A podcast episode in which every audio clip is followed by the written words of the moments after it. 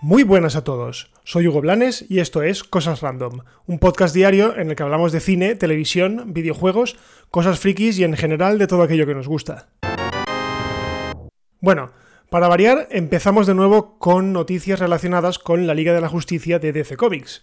Y es que, pese a que hayan pasado más de dos años desde su estreno, no hay semana que no tengamos alguna perla relacionada con la película, y más teniendo en cuenta que hace algunas semanas se anunció el esperado por algunos Snyder Cut. Bien, ¿qué ha pasado ahora? Bueno, pues que poco a poco el elenco de la película va quitándose la careta y ahora pasan a la acción rajando de Josh Whedon, el director responsable de la película tras el abandono forzado de Zack Snyder. Y por supuesto, el responsable de los horribles reshoots de la película.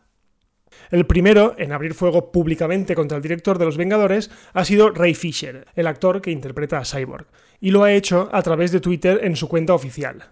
Ha dicho textualmente, el trato en el set de Josh Whedon al reparto y al equipo de la Liga de la Justicia fue grosero, abusivo, nada profesional y completamente inaceptable. Él fue habilitado de muchas formas por Geoff Jones y John Berg. Estas palabras vinieron precedidas de un pequeño teaser que el actor hizo el día anterior en el que ponía Me gustaría dedicar un momento a retractarme enérgicamente de todo lo dicho en esta declaración. Y en el tweet se podía ver un vídeo en un panel de la Comic Con del año 2017, del año que se estrenó la película, en el que Rey decía algo así como que Josh Whedon es un gran tipo y que le estaba muy agradecido por haberse hecho cargo de la finalización de la película. Mola ver el vídeo porque justo a su lado está Jason Momoa, quien, quien interpreta a Aquaman, el cual pone una cara de menuda trola que está soltando y esbozando una media sonrisa. En serio, si queréis verlo, os dejo el enlace en las notas del episodio. La verdad es que no me extraña en absoluto todo esto. Y más si tenemos en cuenta que el papel de Cyborg en la película fue totalmente ridículo y sin sentido. Por lo que es normal que el actor haya estallado ahora, ahora que la versión definitiva de la película va a ver la luz. De hecho, Ray Fisher fue uno de los principales impulsores del release de Snyder Cut, que es el hashtag con el cual se conocía a todos los tweets que pedían el lanzamiento del montaje del director. En esta versión, en la versión del Snyder Cut, se supone que el personaje, el personaje de Cyborg, tiene mucha mayor presencia, al menos esto se deduce de las palabras del actor, en las cuales muchas veces se mostró un poco decepcionado porque su presencia en la película final, en la que vimos en los cines, pues no fue todo lo que él esperaba. Así que bueno, coged las palomitas porque esto va a ser un no parar de declaraciones del resto del reparto y previsiblemente del propio Whedon, que espero que tampoco se quede callado. Pero bueno, el que no se ha callado ha sido John Berg, ya que ha salido a la palestra diciendo que todo esto es categóricamente falso. También el actor Alan Tudyk, que trabajó con el director en la serie Firefly, ha dicho que él no estuvo allí, pero que conoce a Josh desde hace 17 años y que le cuesta muchísimo imaginarlo. Y que le cuesta muchísimo imaginarlo. Y eso que de imaginación va bien servido, según dice él. En fin, que parece que la guerra está servida, parece que las cartas ya están sobre la mesa y que es cuestión de tiempo que salgan, como digo, que salgan más actores rajando de Josh Whedon. Y más teniendo en cuenta que hay por ahí algunas escenas que, al parecer, tanto Gal Gadot como Ezra Miller, que son los actores que ponen cuerpo a Wonder Woman y a The Flash, se ve que se negaron a rodar y que fueron sustituidos por dobles. Bueno, mm, sea como sea, eh, yo no sé si esto le hace bien o mal a la película, pero lo que está claro es que, bueno, cada día hay más ganas de ver esta película para ver si realmente tienen razón o, por contra, o como yo creo, va a ser un poco bluff. Y ahora seguimos con más detalles sobre la tercera entrega de Jurassic World ya que hace semanas os comenté que se había confirmado la vuelta del trío protagonista de la película original, es decir, Jeff Goldblum, Laura Dern y Sam Neill.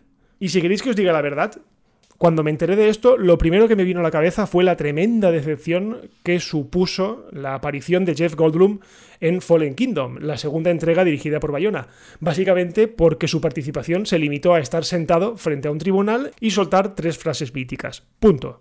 Bueno, pues esta vez parece que será diferente. Y es que resulta que el actor Sam Neill, que interpreta al Dr. Alan Grant, ha afirmado que los tres personajes estarán presentes a lo largo de toda la película. Esto se enlaza totalmente con unas declaraciones del director, de Colin Trevorrow, que aclaraba que Laura Dern tendrá un papel principal y no un cameo.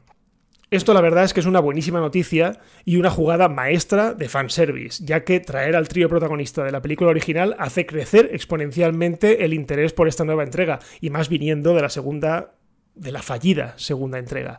A fin de cuentas, desde dicha película, la de 1993, no los veíamos juntos, ya que en la segunda solo repitió Jeff Goldblum, y en la malograda tercera parte solo vimos a Sam Neill y a Laura Dern, esta última en un pequeñísimo papel al final. Así que toca nostalgia, eso sí, todavía queda bastante tiempo para que podamos comprobar qué tal queda todo, ya que Jurassic World Dominion se estrenará, si no hay cambios de última hora, el 11 de junio de 2021. Y por último, hablamos de Apple, que ha salido de compras, ya que como podemos comprobar cada vez que entramos en la plataforma de Apple TV Plus, el contenido de contenido no es que vaya muy sobrada. Si hace algunas semanas conocíamos que la empresa de la manzana se hacía con la película protagonizada por Tom Hanks, Greyhound, y que por tanto no pasaría por los cines, sino que iría directamente a la plataforma de streaming, hoy hemos sabido que la empresa se ha hecho con otro gran proyecto en preparación. Se trata de la próxima película de Will Smith, Emancipation, un thriller de acción dirigido por Antoine Facua, responsable de títulos como La excelente Training Day, Objetivo la Casa Blanca o The Equalizer. Emancipation cuenta la historia real de un esclavo fugitivo que deberá sobrevivir a un tortuoso viaje hacia el norte para unirse al ejército de la Unión. Lo más importante de todo es que con esta compra Apple ha batido el récord del mayor desembolso por la adquisición de los derechos de un largometraje en un festival de cine. Una compra en la que también estuvo en la puja junto con Warner y que alcanzó la friolera de 125 millones de dólares que fue el precio final de la adquisición. Vamos, una barbaridad, pero también en muchos casos una tabla de salvación para muchas producciones que están viendo cómo precisamente en estos últimos meses se cierran cines y las fechas sobre la vuelta a la normalidad son cada vez más inciertas. Se espera que Emancipation inicie su producción a comienzos de 2021, así que todavía nos queda bastante tiempo para verla.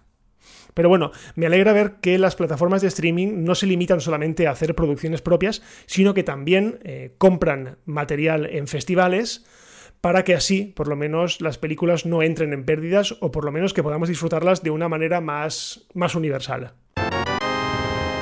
Bueno, y hasta aquí el penúltimo episodio de la temporada de Cosas Random. Recordad que todos los días, a partir de las 7 de la mañana, hora peninsular de España, tendréis un nuevo episodio disponible. Y digo penúltimo episodio de la temporada porque, sí, este viernes, o sea, mañana, es el último episodio. Eh, básicamente necesito un descanso, necesito un descanso de esta regularidad del día a día Así que a partir de la semana que viene, pues probablemente publique un episodio por semana o lo que me venga apeteciendo. Si pasa algo muy gordo, pues evidentemente haré un episodio. Pero voy a romper esta regularidad al menos eh, los próximos dos meses para, bueno, tomarme una especie de vacaciones de esto. Y bueno, lo de siempre, estamos disponibles en todas las plataformas, así que si os gusta, ya sabéis, dejad valoraciones, dejad comentarios compartid, que es lo más importante. Si me queréis leer, estoy en Twitter en arroba y si no pasa nada, pues ya nos escuchamos mañana. Adiós.